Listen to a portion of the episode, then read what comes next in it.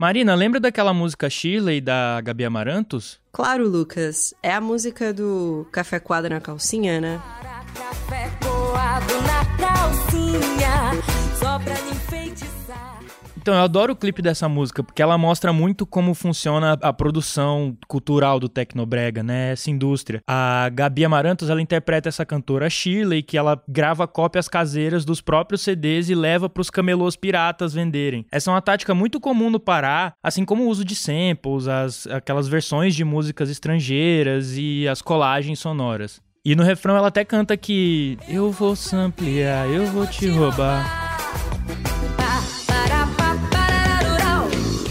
E o clipe ainda termina com uma mensagem muito engraçada. Advertência: a prática da pirataria é pecado, de acordo com a palavra de Deus. Essa ideia de reutilização e reinterpretação de obras e materiais alheios e a produção original a partir da escassez estão presentes no Tecnobrega, mas também refletem a produção das Demônias, um grupo de drag queens do Belém, que hoje tem cerca de 150 artistas atuando na região norte do Brasil. Para você não se perder, Demônia se escreve com TH, como se fosse em inglês, e não com D no começo. As demônias se inspiram nas táticas de produção do Tecnobrega e convertem a estética das festas de aparelhagens, os figurinos do Festival de Parintins e figuras ancestrais em drag queens nunca antes vistas. Agora, elas têm representantes participando do circuito oficial de artes visuais, como por exemplo a Bienal de São Paulo. Mas a história desse movimento vem de quase 10 anos atrás. Hoje nós vamos falar sobre como essas drags se organizam como famílias e produzem festas e eventos de rua no norte do Brasil. Além disso, a gente vai entender um pouco sobre como elas incorporam o tecnobrega em seu estilo, tanto pela estética futurista quanto pela reaproveitação, o uso do sample, ou então do roubo, como diria Gabi Amarantos.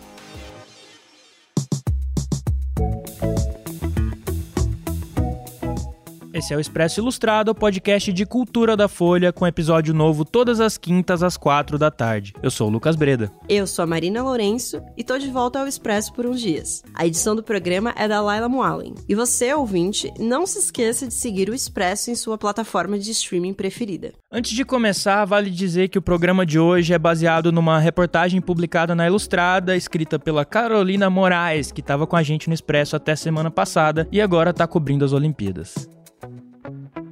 Bom, é importante começar explicando um pouquinho sobre o que é ser drag. Basicamente, é quando alguém faz performances caricatas e artísticas que brincam com as expressões de gênero. E isso não tem nada a ver com identidade de gênero. Aliás, qualquer pessoa pode ser drag. E drag de qualquer tipo. Existem drag queens, drag kings, drags não binárias. As demônias são drag queens. Mas se você está imaginando drags com roupas luxuosas, com perucas caras e maquiagens rebuscadas, não é bem assim que elas são. As demônias surgiram na década passada, muito influenciadas pelo reality americano RuPaul's Drag Race, que é uma competição de drags muito conhecida no mundo inteiro.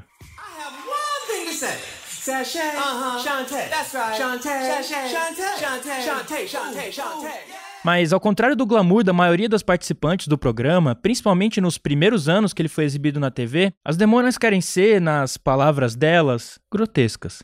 Eu começo a me montar inicialmente usando o termo drag. Aqui em Belém, quando eu retorno de um intercâmbio que eu fiz no Rio, e quando eu venho para finalizar minha graduação em artes pela UFPA, as minhas amigas de faculdades elas criam uma festa chamada Noite Suja. Isso é 2014. A Noite Suja é a festa berço criação do movimento das demônias. Essa é a Rafael Bequir, uma artista visual que atua como demônia e está gravando um documentário sobre o grupo para o Instituto Moreira Salles e o lançamento dele está previsto para o fim desse ano. A Rafael falou também que a Noite Suja era bem fora do convencional para a noite LGBTQIA+, do Belém.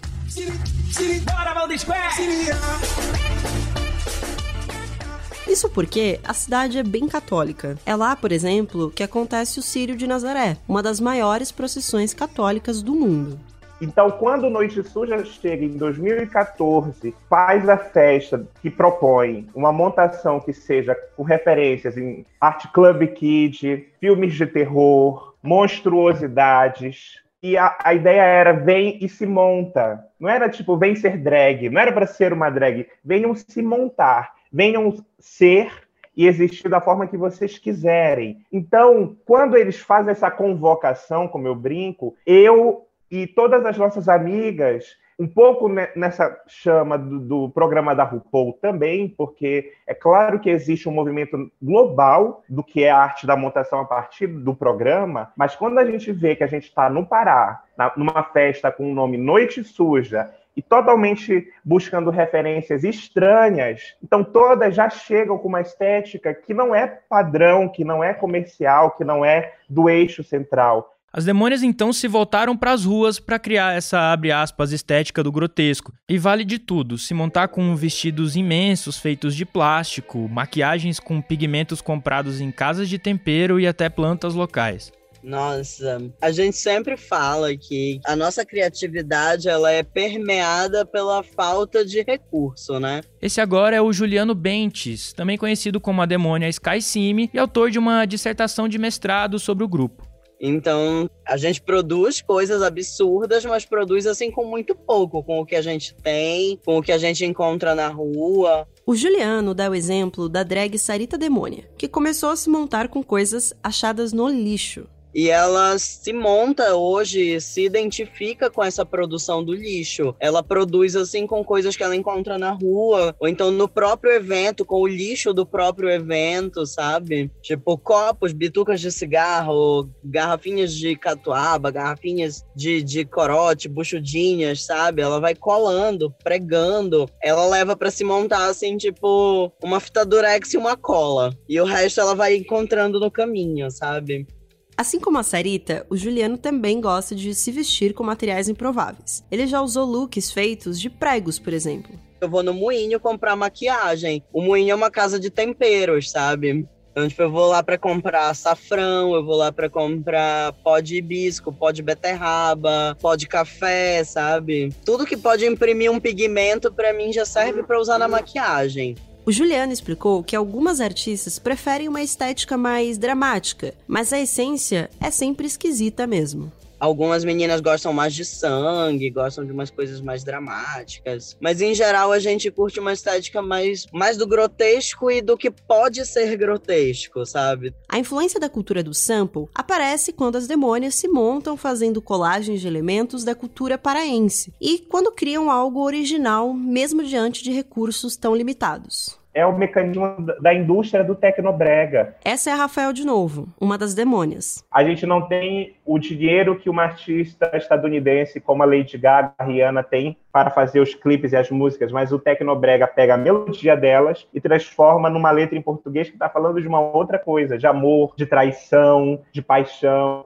E que é isso, você pega a música da Rihanna e faz bicha pague meu dinheiro é o sampler, né? É o samplear e o roubo. O roubo no lugar, no meu ponto de vista político, crítico, de que é isso. Não nos dão o acesso, não nos dão o dinheiro. O Brasil não, não nos dá educação de, de direito, não nos dá os direitos humanos. Então, o roubo ele é a estratégia da sobrevivência estética, da recriação estética política. Algumas demônias usam colagens que ajudam a compor uma estética futurista. Entre elas, existem algumas ícones da noite suja, como a Tristã Soledade, a Flores Astrais e a Gigi Híbrida, que usam referências como a dos Power Rangers e do Megazords. Mas aqui cabe um parênteses. Essa ideia de futurismo é algo que está presente há muito tempo no Tecnobrega e nas aparelhagens paraenses. As aparelhagens, vale dizer, são aquelas estruturas de som e iluminação imensas. As festas de aparelhagem, elas acontecem principalmente nas regiões periféricas de Belém e elas são marcadas exatamente pela profusão de luzes coloridas e muitos decibéis. Algo que por si só já tem essa cara meio futurista, né? Uma das equipes de aparelhagem mais conhecidas é a Crocodilo.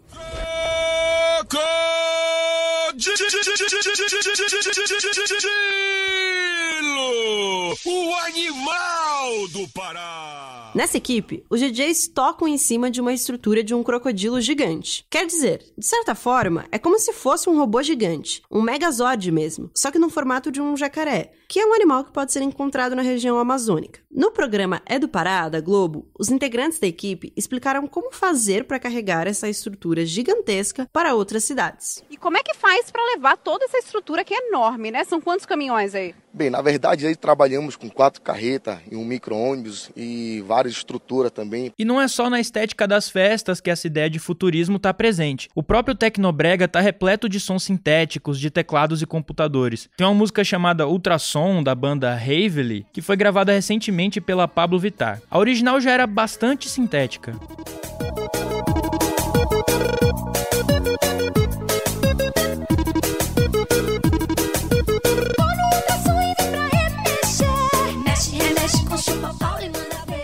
Na versão da Pablo, esses elementos mais eletrônicos e, digamos, futuristas ficam ainda mais perceptíveis.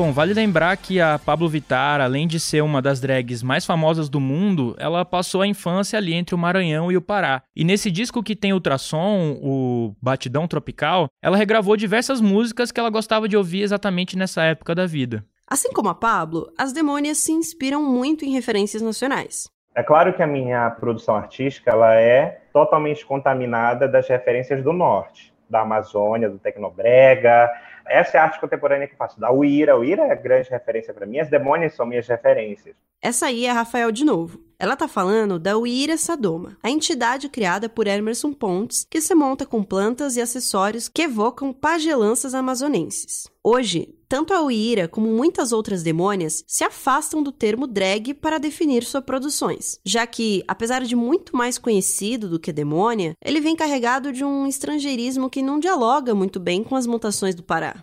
Uma das características dos movimentos de drags ao redor do mundo é a organização em famílias. Isso é algo muito bem retratado no documentário Paris is Burning, que mostra parte dessa cultura do ballroom em Nova York e as origens do Vogue. Bom, ballroom, para quem não sabe, é esse nome dado à cultura de competições de dança em boates underground, ali feitos basicamente por essa juventude LGBT, negra e latina em Nova York. E Vogue é aquele estilo de dança que as pessoas fazem várias poses enquanto vão dançando. Já ficou muito conhecida depois depois daquele clipe e, e da música, né, com esse mesmo nome da Madonna.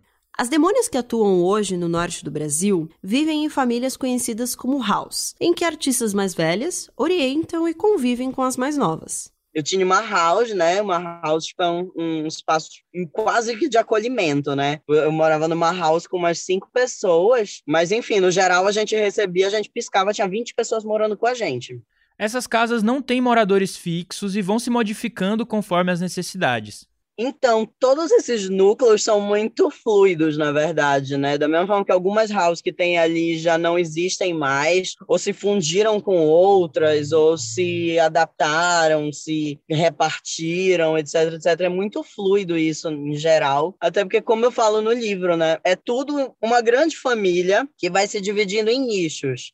Só que, enfim, acaba que uma hora tu tem mais afinidade com uma pessoa, outra hora tem mais afinidade com outra pessoa, e isso é natural, né? E essas casas também são núcleos de produção das demônias. E aí, com isso, como, enfim, muitos de nós também já não estão nas casas dos seus pais e tal, isso vão se formando casas, literalmente, né? De acordo com as afinidades, de acordo com o que vai acontecendo. E a partir dessas casas, propriamente, a gente vai se adaptando e vendo de que forma a gente vai produzindo em conjunto, em coletivo em geral. Mas algumas houses se mantêm firmes e tal. Mas em alguns casos, essa relação materna acaba sendo até mais profunda. Tem alguns, algum sistema de house, que é, por exemplo, quando tu tens uma filha drag, ou um filho drag, ou uma filha drag, em geral, tu tens um vínculo com aquela pessoa, um vínculo de responsabilidade, até eu diria, sabe? É aquela coisa, tu botar um filho no mundo,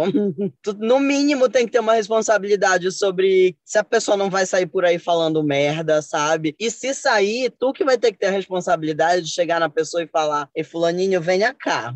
que porra foi aquela ali, sabe? E há, inclusive, uma transmissão de conhecimento entre as gerações de demônios. Sempre vai ser, tipo, querendo ou não, termos de, de drag, de construção drag, construção demônia em geral, é, quando tu ensina alguém, tipo, a dar entrada na produção artística, geralmente tu ensina a pessoa os teus traços. E a pessoa vai adaptando os os teus traços para os traços dela. Então isso acaba gerando umas identidades assim, sabe, das house em geral. Atualmente, além de competições de dublagens e de uma coroação de rainhas demônias, as festas do Noite Suja mantêm cortejos de rua, com bloquinhos que saem com bateria e bike som, que são bicicletas equipadas com caixas de som. Há também um evento no parque de diversões Ita, onde as demônias se montam e ocupam o espaço que vai para Belém todo ano, na mesma época do Círio de Nazaré.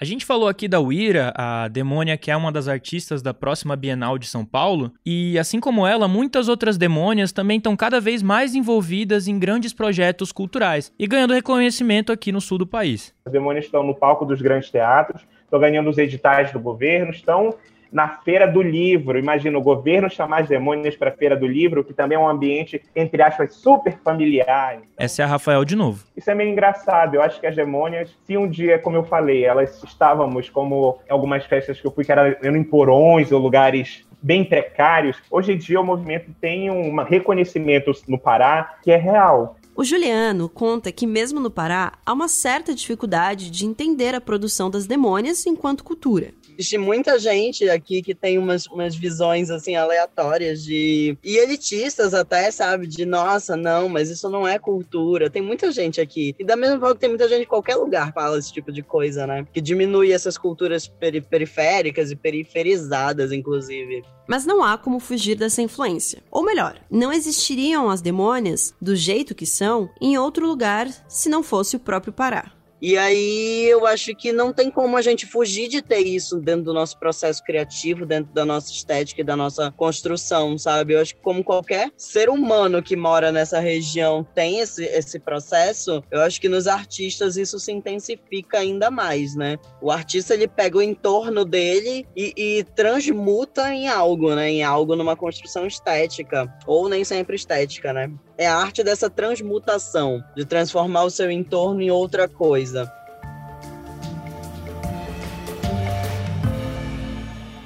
Bom, mas antes de acabar, fica por aí que a gente ainda tem as dicas da semana. E aí, Lucas, o que, que você vai trazer de dica pra gente? Bom, são duas indicações que dá para ver no YouTube, portanto, acesso facílimo. A primeira delas é um documentário que chama Brega SA. Inclusive, ele tem legendas em inglês, se você quiser mandar para alguém fora do país conhecer a cultura paraense. É muito interessante porque fala muito daquilo que a gente começou o programa falando, né? Dessa indústria, vamos dizer, fonográfica paralela, ou no caso deles, oficial, né? Que existe no Pará, que envolve é, a produção de, de CDs autopirateados, né? Que são colocados à venda junto com os camelôs. Enfim, toda essa cultura que também tem uma conexão muito forte com as festas de aparelhagem e tudo mais. É um documentário bem interessante, tem tipo uma hora e apesar de ele, dele ter sido feito, acho que já faz uns sete anos, eu queria muito ver, inclusive, alguém atualizar ele para os dias de hoje, né? Com a tecnologia ainda mais espalhada, com celulares e rede móvel e tudo isso que, enfim, hoje em dia está muito mais disseminado. Tem tudo a ver com o episódio de hoje, né? Tudo, tudo, tudo. Aliás, as duas dicas são expansões, assim, dá pra dizer, do episódio de hoje. Até porque a outra dica são curtas que são feitos é, com estrelas do, do Brega paraense. Desculpa, deixa eu dar o um nome, né? É Encantada do Brega. E eles, por exemplo, têm o Encantada de Natal, e que é, tipo, toda uma história que envolve uma noite de Natal com a personagem principal e tudo mais. E explora justamente todo esse, esse contexto do tipo, a menina quer ir pra festa de aparelhagem, aí tem os pais que ficam meio assim de deixar ela ir, sabe? Tudo isso. E é muito legal porque é feito com, com pouco orçamento, né? Ou seja, tem tudo a ver com essa coisa de usar os poucos recursos e a partir daí criar coisas originais. É, Encantado do Brega, um caos de Natal é o meu favorito. Assistam. Muito massa. Marina, o que, que você vai indicar pra gente? Bom, Lucas, eu tenho duas dicas nessa semana. E primeiro eu queria começar indicando o novo clipe, a nova música do Lil Nas X, Indris Baby, que aliás tem tudo a ver com um episódio do Expresso, né? Que foi o, episódio em que foi analisado o clipe de Monteiro, né? E é como se fosse uma continuação desse universo. E agora tá recheado de críticas é, a ataques homofóbicos recentes que ele recebeu quando lançou um tênis satânico, né? E é, segundo o Lil Nas X, ele tem sofrido muito esses ataques pelo fato de ser abertamente gay, né? E, e explorar isso nessas, nas suas músicas. É, o clipe tá belíssimo, tá lindíssimo, assim, provando mais uma vez que o Lil Nas X sempre entrega tudo e é um artista incrível. A música tá bem dançante, bem legal. E a minha segunda dica da semana é um podcast que eu descobri recentemente, embora ele exista desde janeiro de 2020, que é o Prato Cheio. É um podcast feito pelo Joio Trigo e é um podcast sobre alimentação. E aí, no caso, eles falam de tudo relacionado a esse universo, né? Desde dicas de alimentos fáceis para você preparar aí na sua casa, até contextos políticos sobre alimentação, né? Você começa a perceber que toda escolha, inclusive a escolha do que comer e como comer, é puramente política. Então vem com várias curiosidades. É muito interessante, eu tô maratonando assim. E tem um episódio muito bom é, que foi feito há pouco tempo também é, sobre o Milton Santos. Eles fazem uma análise sobre Milton Santos a partir do iFood, né? Como o que o Milton Santos poderia achar do iFood hoje em dia. É isso. Esse foi o Expresso Ilustrado, podcast de cultura da Folha, com episódio novo todas as quintas, às quatro da tarde, na plataforma de streaming que você costuma usar. Eu sou o Lucas Breda. Eu sou a Marina Lourenço. A edição do programa é da Laila Moalen. A gente volta semana que vem. Até lá.